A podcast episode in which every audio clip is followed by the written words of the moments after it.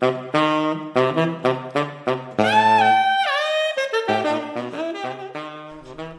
und herzlich willkommen zu Artspring Was soll das, der Lesungsreihe. Heute mit Saskia Nietzsche, die aus ihrem Manuskript Drop vorliest. Und Uta erzählt uns ein bisschen mehr, was uns da erwartet. Saskia Nietzsche liest im Ausstellungspavillon des Milchhofs aus ihrem Romanmanuskript Drop. Hier geht es um vier junge Figuren, die in einem ostdeutschen Hochhausblock leben welcher unter dem bedrängenden Eindruck eines nahegelegenen und erst kürzlich wiedereröffneten Militärübungsplatzes steht. Und jetzt viel Spaß. Emmy. Am nächsten Morgen auf dem Weg zum Schwimmbad, einem langen Flachbau an der Rückseite von Block 2, war alles wie immer. Vor dem Karateraum hatten sich Dimitri und die anderen versammelt. Still nannte sie die Russen.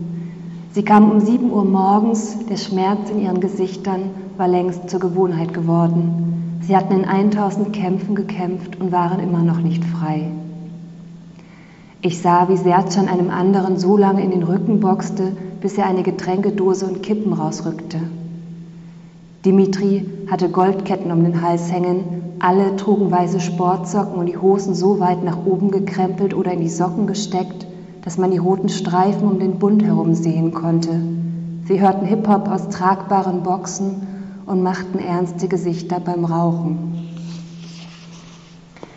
Ich sah in Block 2 hinauf. In manchen Fenstern brannte bereits Licht. Hey, Indianer!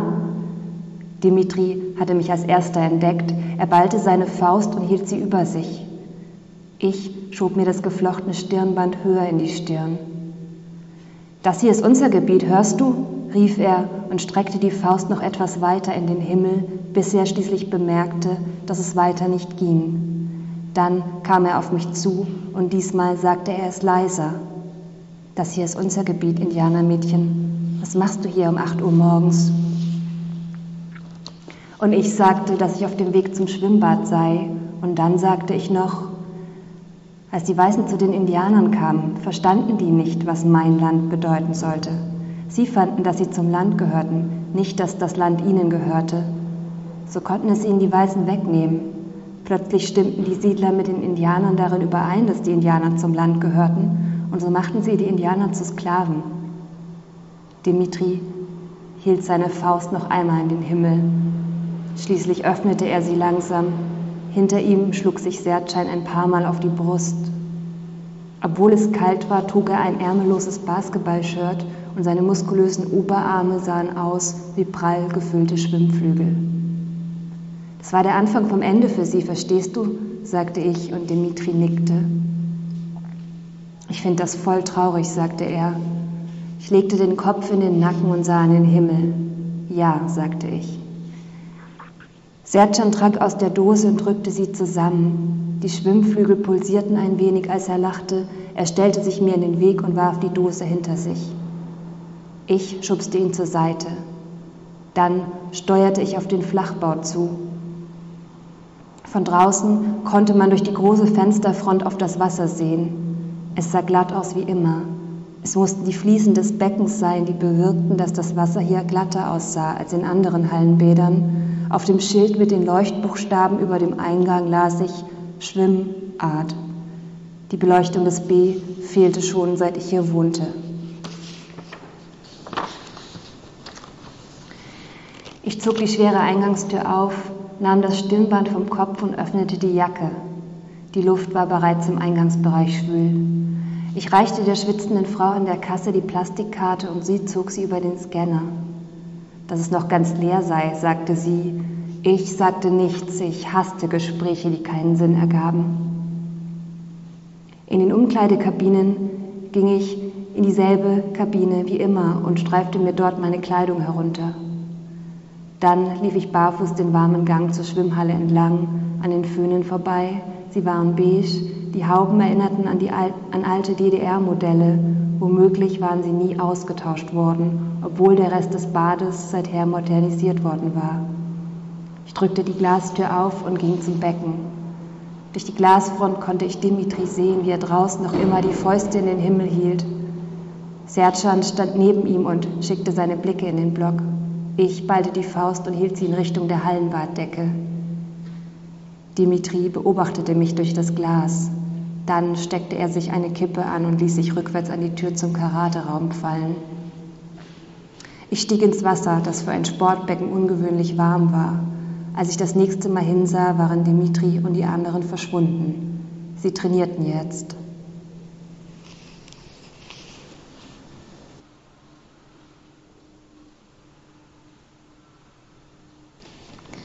Still. Mit dem Lift fuhr ich in den 13. Aus dem Flurfenster, das nach Osten zeigte, konnte ich die Bahngleise, das dahinter in einer Senke liegende Waldstück und Teile des Militärübungsplatzes einsehen.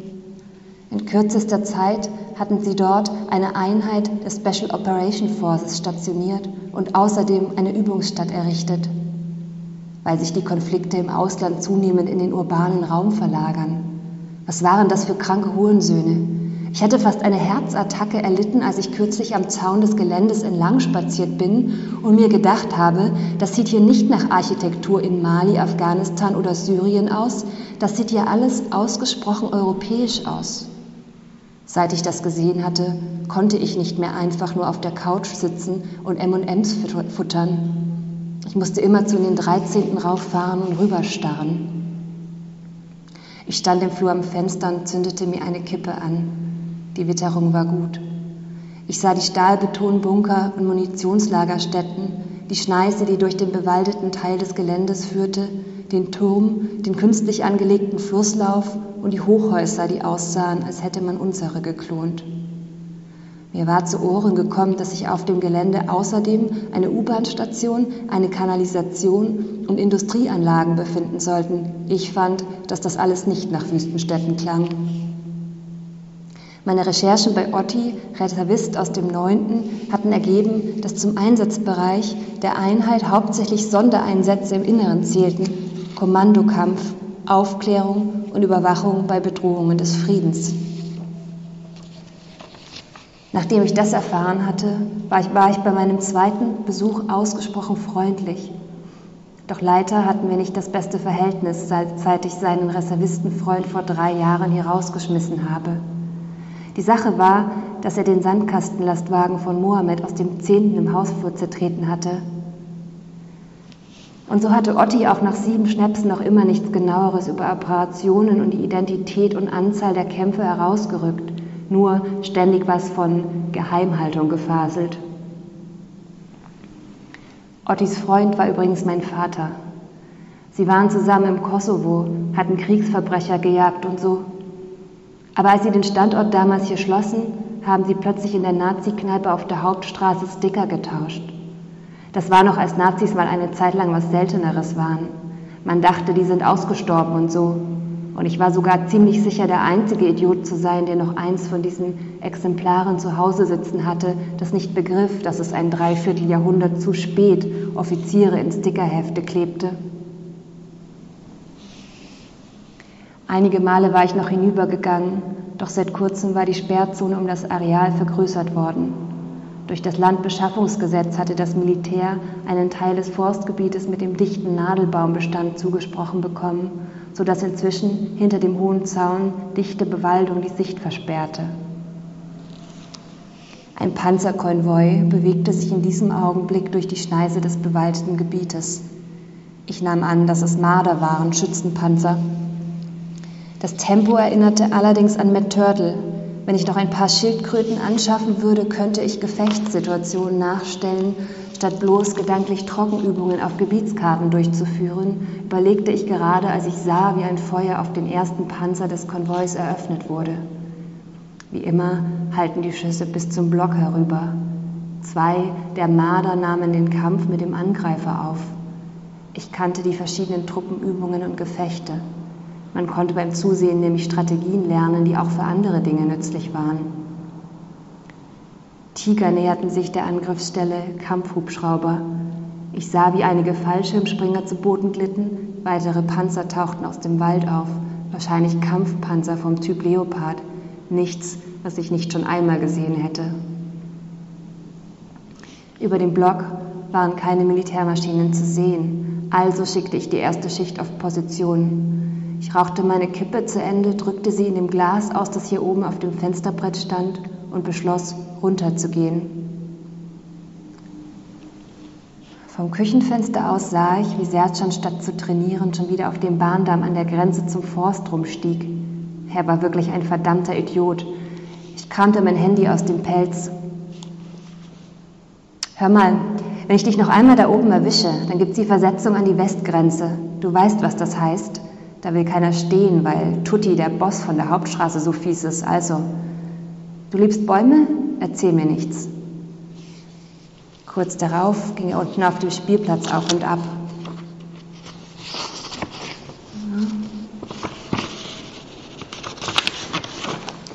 Sercan war einer von ihnen. Ich nannte sie die Russen. Es war nicht ganz klar, woher sie kamen. Sie konnten Russen sein, Albaner, Kasachen oder auch Afghanen. Es war egal, es tat nichts zur Sache.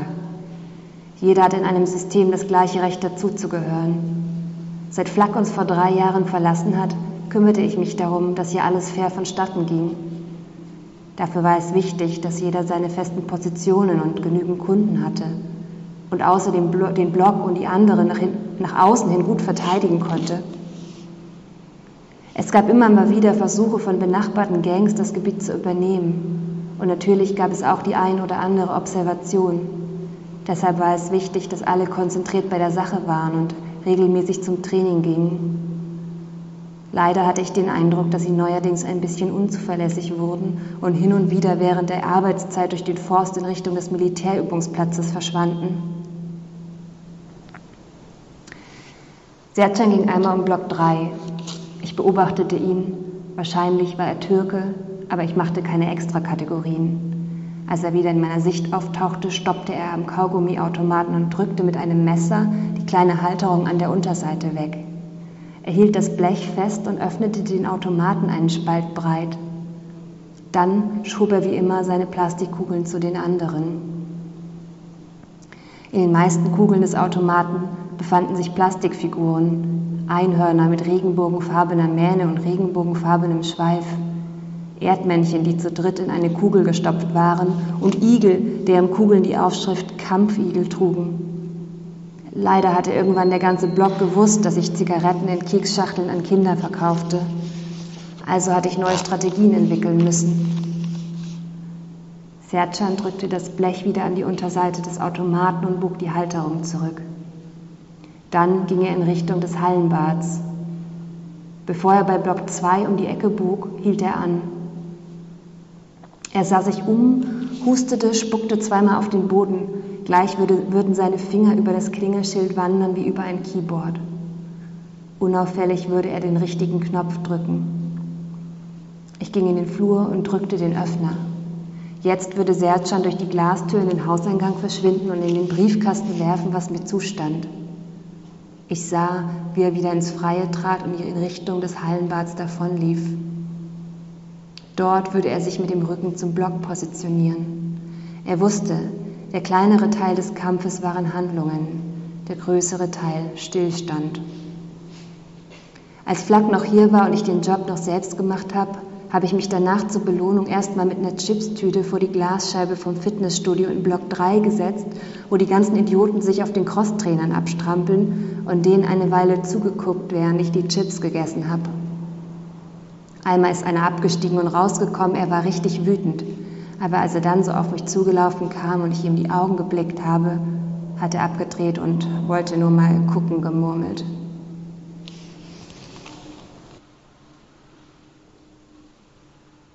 Emmy.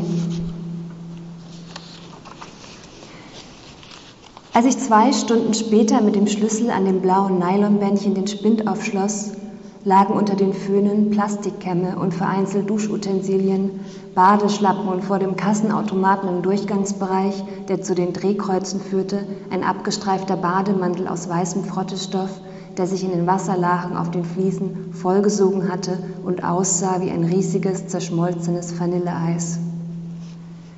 Es war still, als wir mit nassen Haaren durch das Drehkreuz gingen. Die Schreie waren verhallt. Neben den anderen blieb ich in der Eingangshalle stehen und blickte durch die Glasscheibe nach draußen. Zwei weiße, kreisförmige Flächen waren aus Richtung des Militärübungsplatzes aufgezogen. Sie hatten weiß leuchtende Konturen, die wie Ringe strahlten. Ich warf einen Blick hinüber zum Karateraum, dorthin, wo Dimitri Sertschan und die anderen gestanden hatten. Unschlüssig, ob ich nach draußen gehen sollte, schob ich die Ärmel meiner Nike-Jacke zurück. Kurz darauf erschien Jan vor dem Eingang. Neben ihm lief ein Mädchen mit dünnen, strähnigen Haaren und einem Rock, der so kurz war, dass sie besser zu Still gepasst hätte als zu Jan. Hektisch winkte er, also nickte ich der Frau an der Kasse zu und trat in die Kälte. Stumm reichte mir Jan seine Jacke und ich wickelte sie mir um den Kopf. Echo, sagte er, und das Mädchen mit den strähnigen Haaren nickte mir zu. Durch die Glasfront warf ich einen letzten Blick auf das Becken. Die Wasseroberfläche schimmerte und war glatt. Hier war niemand mehr. Die Schreie waren verhallt. Auch hier draußen war niemand. Nur Echo und Jan liefen neben mir und versuchten durch die Flächen am Himmel in die verborgene Unendlichkeit zu sehen. Nebelgeschosse? fragte ich. Jan schüttelte den Kopf. Biowaffen, flüsterte Echo. Ich unterdrückte ein Lachen, doch Jan schien den Gedanken nicht befremdlich zu finden. Echo hatte sich mit ihrer Hand an seinem Arm festgekrallt, mit der anderen zog sie alle paar Schritte ihren Rock nach unten. Plastikmüll, sagte Jan, so viel Plastikmüll und zeigte auf Verpackungen von Center Shock Bonbons, die in der Nähe des Kiosks in den Pfützen lagen, als hätte sie jemand in der Eile fallen lassen. Echo deutete auf die spitz zulaufende Papiertüte mit den Ketchup- und Mayonnaise-Resten und den einzelnen Pommes, die auf dem nassen Asphalt schon beinahe vollständig zerlaufen waren. Als ich das nächste Mal nach oben blickte, hatten die Flächen begonnen, sich aufzulösen. Feiner Nebel senkte sich auf uns ab. Er roch beißend und reizte die Augen und Schleimhäute. Vor Block 1 drückte ich eilig die Tür auf und wir nahmen den Aufzug. Stills stand mit Handy in der Küche am Fenster. Chef, es gibt da Probleme, hörte ich eine Stimme aus dem Lautsprecher. Probleme, Probleme, das sehe ich selbst, sagte Still harsch und legte auf. Er ging auf und ab. Seine Kiefermuskulatur war angespannt. Ich ließ mich auf das Sofa fallen. Hast du Angst? fragte Echo. Es gibt nur zwei natürliche Ängste, sagte ich, als Jan nicht antwortete. Die Angst vorm Fallen und die Angst vor lauten Geräuschen. Alles andere ist erlernt. Echo lag auf dem braunen Sessel und beobachtete den Lichtstrahl, der auf dem Mierentischchen vor ihr hin und her flackerte. Jan starrte aus dem Fenster auf die Nebelfläche, die sich von oben auf den Block absenkte und sicher bald auch unsere Wohnung im Elften erreichen würde. Die bringen nichts, Still nahm die Fernbedienung vom Polster zwischen uns und schaltete den Fernseher aus. Sind wahrscheinlich nur Nebelwurfkörper, künstlicher Nebel für eine Übung. Still sprach ungewöhnlich leise. Nebelwurfkörper erzeugen maximal dreieinhalb Minuten Nebel, murmelte Jan. Und zwar am Boden, selbst wenn sie aus einem Flugzeug abgeworfen werden. Hab ich dich gefragt? Jan zog die Schultern nach oben, wie immer, wenn Still mit ihm sprach. Und das sind neue Technologien. Die hohen Söhne üben unter erschwerten Bedingungen. Still legte den Kopf schief und strich über die Plastikhülle eines seiner Videospiele, das neben ihm auf der Couch lag. Über den schwarzen Hintergrund, den Schreibtisch mit der Tastatur, den Monitoren und der Kaffeetasse darauf, das dahinter nur schwer zu erkennende Kampffeld, die Drohnen und die blau leuchtenden Linien auf dem Feld. Auf das Motiv war das Abzeichen des Militärs gedruckt. Jan öffnete das Fenster und blickte nach oben. Still sagte nichts weiter und auch ich schwieg, nur Echo fuhr ihn an. Ich sitze hier in Unterwäsche, bist du blind? Aber Jan reagierte nicht. Hast du nicht gehört, was ich gesagt habe, du Spast? Echo sprang auf und Jan trat einen Schritt vom Fenster zurück. Es ist, als würde der Nebel leuchten, sagte er und Echo sagte, er leuchtet wie Ketamin. Seit, seit wann ist Ketamin orange, murmelte Still. Echo sah ihn an, doch dann zuckte sie nur mit den Schultern. Als sich die Geräusche eines Militärhubschraubers näherten, schloss Jan das Fenster. Er sah auf Matt Turtle, der auf dem klebrigen Linoleumboden saß und sich ein paar Brocken Fleisch aus Leopards Katzennapf nahm. Er sah auf den Dino in der Schneekugel, der auf dem Kühlschrank stand. Er ging zum Kühlschrank, schüttelte die Kugel und Schnee fiel auf den Plastikdino.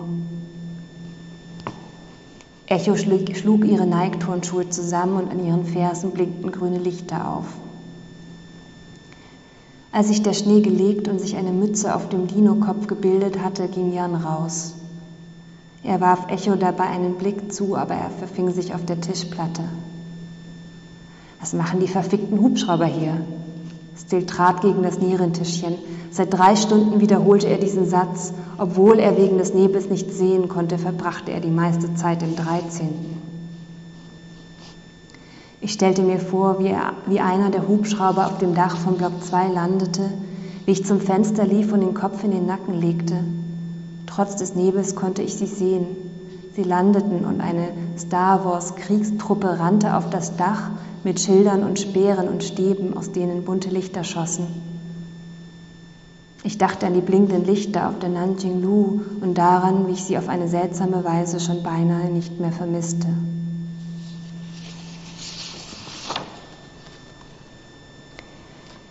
Im Fernsehen lief eine Doku über die Paralympics. Gerade wurde den Schwimmerinnen an der schmalen Seite des Beckens ins Wasser geholfen. Ich beugte mich aus dem Sessel vor und nahm mir Stills Becher mit dem Himbeereis vom Couchtisch.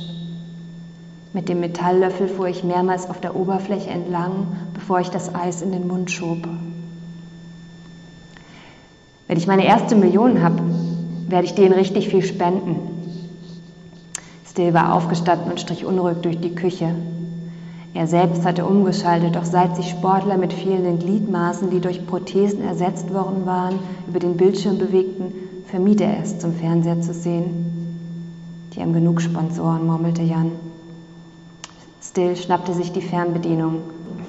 Bleib mal sportlich. Über eine Million mehr hat sich noch niemand beschwert. Wenn du ganz oben bist, Still überlegte kurz.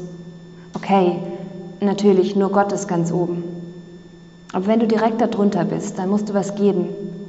Da geht es nicht darum, wie viel die anderen haben, da geht es darum, dass du bereit bist, was zu geben. Darum geht's. Still schaltete den Fernseher aus und warf Jan die Fernbedienung in den Schoß. Ich stellte das Himbeereis zurück und schob es Still zu, doch er beachtete es nicht und setzte sich zwischen Jan und Echo auf die Couch. Jan hustete. Sein Husten ging in ein leises Wirken über, er rutschte von seinem Platz und lief mit rasselndem Brustkorb und zuckenden Schultern ins Bad. Still rutschte dichter zu Echo. Es ging ganz schnell. Er zog sie am Arm zu sich und sie rutschte vor ihn auf den Boden. Er zog die Trainingshose ein Stück nach unten. Er zog ihren Kopf an den Haaren zu sich. Er steckte sich selbst in sie rein. Ich ließ meinen Blick auf dem Nierentischchen hin und her rutschen. Echo wirkte, ich sah, wie sie sich konzentrieren musste. Als Dill sich aus ihr rauszog, musste ihr Rachen pochen wie aufgestochene Venen. Er half ihr nicht neben sich. Sie hätte alles in ihre Hand spucken können, aber sie spuckte es in das Milchkännchen neben dem Whisky auf dem Tisch. Das Licht von draußen stach mir in den Augen, als ich die Küche verließ. Jan stand im Türrahmen. Ich sah ihn nicht an. In meinem Zimmer ließ ich mich auf die Matratze fallen. Ich beobachtete die Schrimps in ihrem Aquarium, während ich hörte, wie Echo ins Bad ging und den Wasserhahn aufdrehte. Ich stellte mir vor, wie sie sich den Mund ausspülte und ihn an einem der Handtücher, die bei der Heizung hingen, abwischte, wie das Handtuch sauer roch und wie das Saure in ihrem Mund gärte, wie sie die Wand anspuckte, um den Geschmack loszuwerden, aber es nichts half.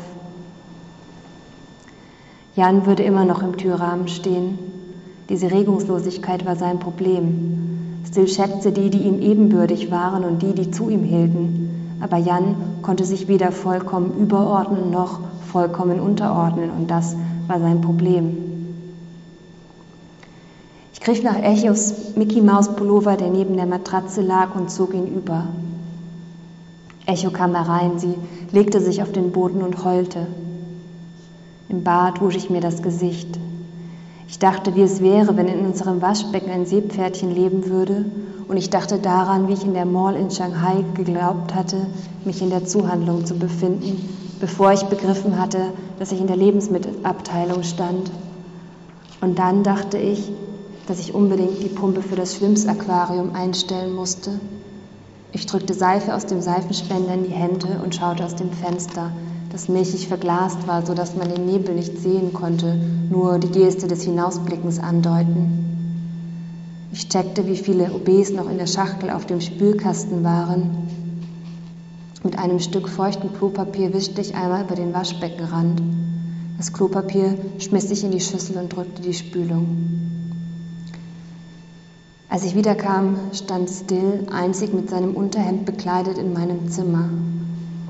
Echo richtete sich gerade auf und lief in den Flur. Stills Blick folgte ihrem nackten Körper. Sie verschwand im Bad und ließ die Tür hinter sich zufallen. Als sie zurückkam und sich auf die Matratze legte, zog sie die Bettdecke über den Po. Wir haben Sex, sagte Echo, aber draußen bereiten die vielleicht einen Krieg vor. Wie findest du das? Ich fick drauf, sagte Still, und Echo starrte auf das Kondom an seinem Schwanz, auf das milchige Plastik mit der milchigen Flüssigkeit darin. Warum? fragte Still. Naja, sagte Echo. Ach, ist ja auch egal. Still rollte sich das Kondom vom Schwanz, verknotete es und warf es auf die Matratze. Echo stieß mit den Fingerspitzen dagegen, die Flüssigkeit darin schwappelte hin und her. Es schien zu kleben, denn sie wischte ihren Finger am Bettlaken ab. Ich setzte mich auf den Boden und blinzelte. Das Licht des Schrimpsaquariums war grell und blendete. Wenn ich von ihr unten hoch sah, traf das Licht der Leuchte im Aquarium direkt auf meine Augen. Still ging auf und ab. Schließlich blieb er stehen und wiegte den Kopf hin und her. Ich fick drauf, sagte er noch einmal. Ich hatte die Heizung aufgedreht, weil ich, seit ich aus Shanghai zurück war, unablässig fror. Es hatte fast 30 Grad im Raum und war schwül, aber Still bückte sich, packte seinen Pelz und zog ihn über. Kurz darauf ging er raus. Das Geräusch der Klospülung war zu hören. Echo verzog das Gesicht. Ich konnte sehen, was sie dachte. Sie sah ihn vor sich und wie er im Stehen alles vollgepinkelt hatte. Sie sah mich an. Ist ja nicht deine Wohnung, sagte ich. Ich fick drauf, sagte Echo. Heiß hier, aber die Fenster bleiben zu, die Schrimps brauchen das, klar, sagte Still, als er zurückkam und sah mich an. Ich sagte nichts, sagte kein weiteres Mal, dass die Schrimps im Aquarium im Wasser lebten und die Raumtemperatur keine Rolle spielte und überhaupt, seit wann er sich so für die Schrimps engagiere. Als ich nicht reagierte, sah er zu Echo. Echo richtete sich auf und nickte langsam. Ich fick drauf, sagte sie und ließ ihren Kopf zurück auf die Matratze fallen. Ich sah zu ihr hinüber, unsere Augen trafen sich, das Plastikeinhorn lag am anderen Ende des Zimmers, ich konnte aus dieser Perspektive den ganzen Staub sehen. Irgendwo war eine Flüssigkeit ausgelaufen und bildete einen klebrigen Fleck auf dem Boden. Einige Fusseln hatten sich darauf gesammelt und waren festgeklebt. Ich gehe kurz duschen, sagte Still und schließlich und zog sich seine Badeschlappen an.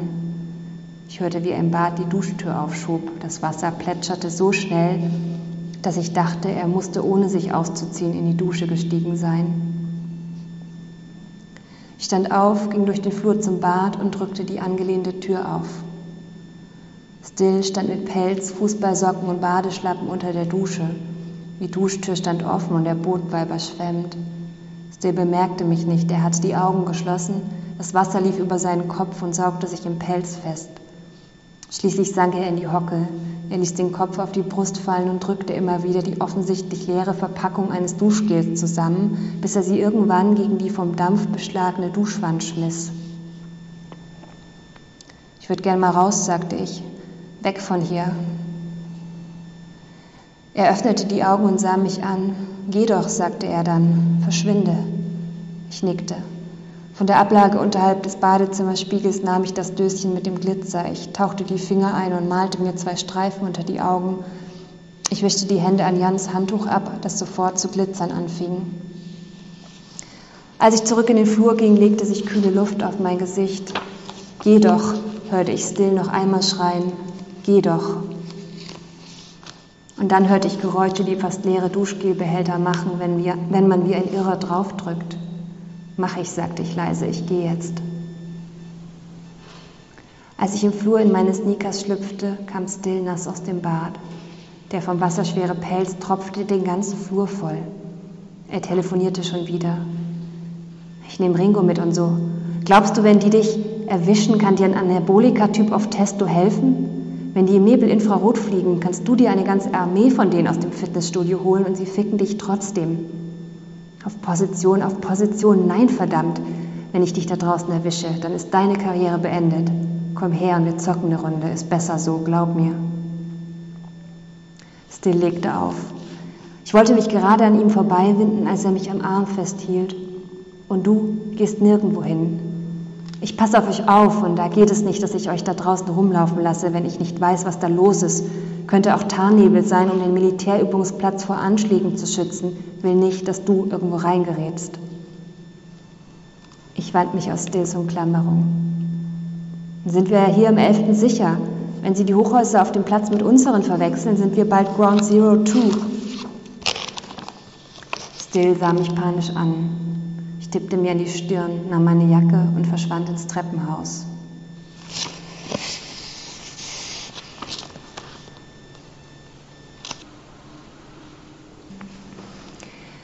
Still.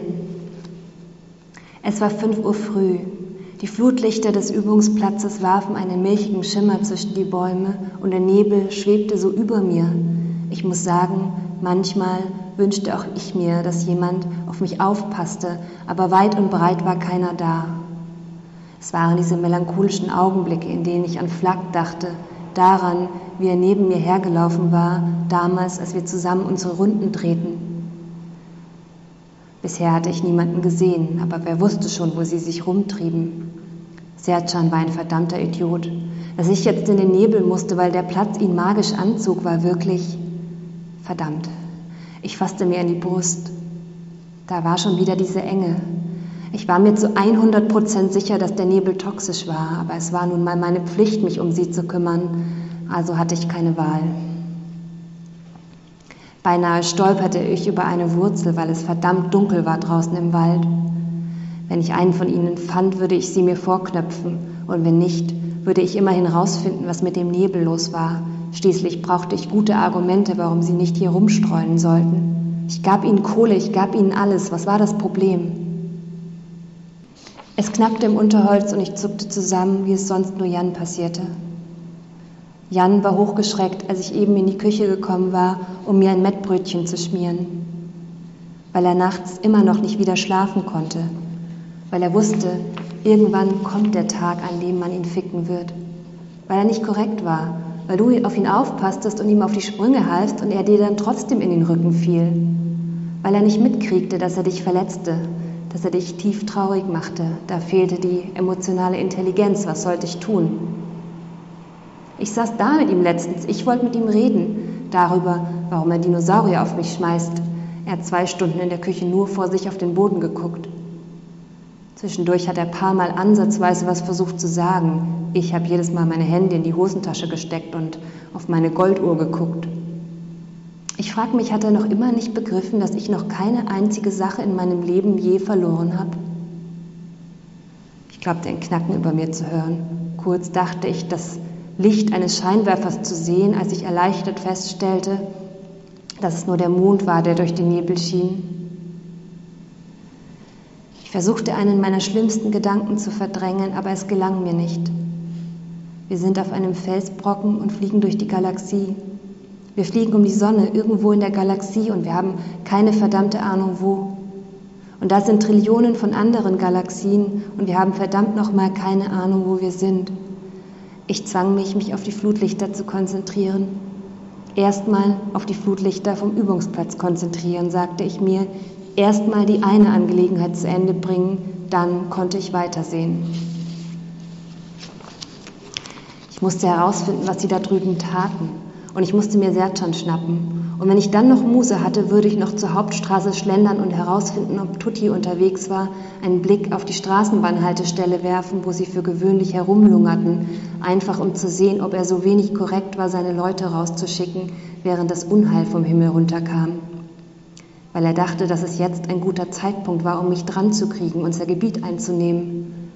Das Gute war, keiner von seinen Leuten kam je allein. Das heißt, ich würde bereits von weitem sehen, ob sie da rumhingen und dann könnte ich endlich wieder heim. Die Bewegungsmelder am Rande des Militärübungsplatzes schalteten sich ein. Alles lag im Nebel da. Ich konnte gar nichts sehen hinter der milchigen Brühe, außer dass sich am Sperrgebiet natürlich nichts verändert hatte. Ich seufzte und spazierte im Schutz des Nebels ein paar hundert Meter am Zaun entlang, guckte mich so um, aber es war nichts zu sehen außer den verdammten Bäumen im Wald, die sich auch hinter dem Zaun noch erstreckten. Mir war sofort klar, dass ich hier nicht weiterkam. Plötzlich knackte es wieder im Gebüsch und diesmal war es direkt neben mir. Das Adrenalin schoss in meinen Körper. Es war nämlich durchaus so, dass mir manchmal durch den Kopf ging, was geschehe, wenn sie mit ihren Hubschraubern mitbekämen, was ich den ganzen Tag so tat. Das SEK war schon da gewesen, das war natürlich kein Problem gewesen, das war seither mein Alleinstellungsmerkmal, dass sogar das SEK nichts gegen mich in die Hand bekam, aber Militär war ein anderer Fall. Und ich war so dumm, dass ich auch noch zu ihnen kam, damit sie mich verhaften konnten. Ich lief direkt in ihre Arme, nur weil ich Dimitri und Sercan retten wollte. Ich rannte. Die Luft war knapp, weil der Nebel so ungeheuer toxisch war. Endlich erreichte ich die Anhöhe und stolperte raus aus dem Wald wie ein verdammter Idiot. Ich hatte mich gerade wieder beruhigt und lief von der Kontrolle an der verlassenen Straßenbahnhaltestelle zurück, als mein Blick durch den Nebelschleier auf das Plakat neben dem Fitnessstudio fiel. Ich ging ein paar Schritte näher, bis ich es deutlich sah. Es hing da so über dem Schacht, den Dimitri verdammt nochmal brauchte. Was macht dieses verdammte Plakat in meinem Gebiet? Was war denn das für eine Art, einfach den Schacht zuzuplakatieren? Und dann las ich, was da drauf stand. Ich las ja selten was, aber der Schock war einfach zu groß und ich fing an, mich auf Unwesentliches zu konzentrieren. Zumindest dachte ich das. Dinge, die andere niedergeschrieben hatten, waren nämlich zu 99,9 Prozent unrelevant. Aber das hier war nicht unrelevant. Das hier war ein verdammtes Problem. Wer bringt denn so ein Plakat hier an? Glaub mir, dich werde ich schnappen und wenn ich dafür hundertmal in den Knast gehe. Einmal, weil du einen strategischen Punkt übertapezierst, das geht gar nicht. Und zum anderen, weil du die Jungs in Gefahr bringst, du verdammter Idiot. Die sind nun mal nicht die hellsten. Ich spürte sofort, wie die Verzweiflung hochkam, weil ich sie wirklich gut kannte weil ich wusste, dass man sie mit sowas kriechen konnte, dass sie erst die Ersten wären, die im Rekrutencenter hockten. Die suchten Halt, die suchten Sinn. Alles, was ich ihnen nicht geben konnte, schließlich verkauften wir Drogen, da konnte ich mir nichts vormachen. Aus lauter Verzweiflung packte ich mein Mettbrötchen aus. Es war ein bisschen zermatscht, weil ich mich im Wald in der Tasche meine Trainingsjacke daran festgeklammert hatte. Ich schob die saure Gurke zurück unter die Hälften und wie ich es so anstarrte, kam mir ein finsterer Gedanke. Ich war darauf angewiesen, dass sie weiter zu mir hielten. Schließlich wollte ich nicht, dass sie ausplauderten, was ich so tat. Erst einmal was essen, sagte ich mir. Erst einmal zu Kräften kommen, dann würde ich weitersehen.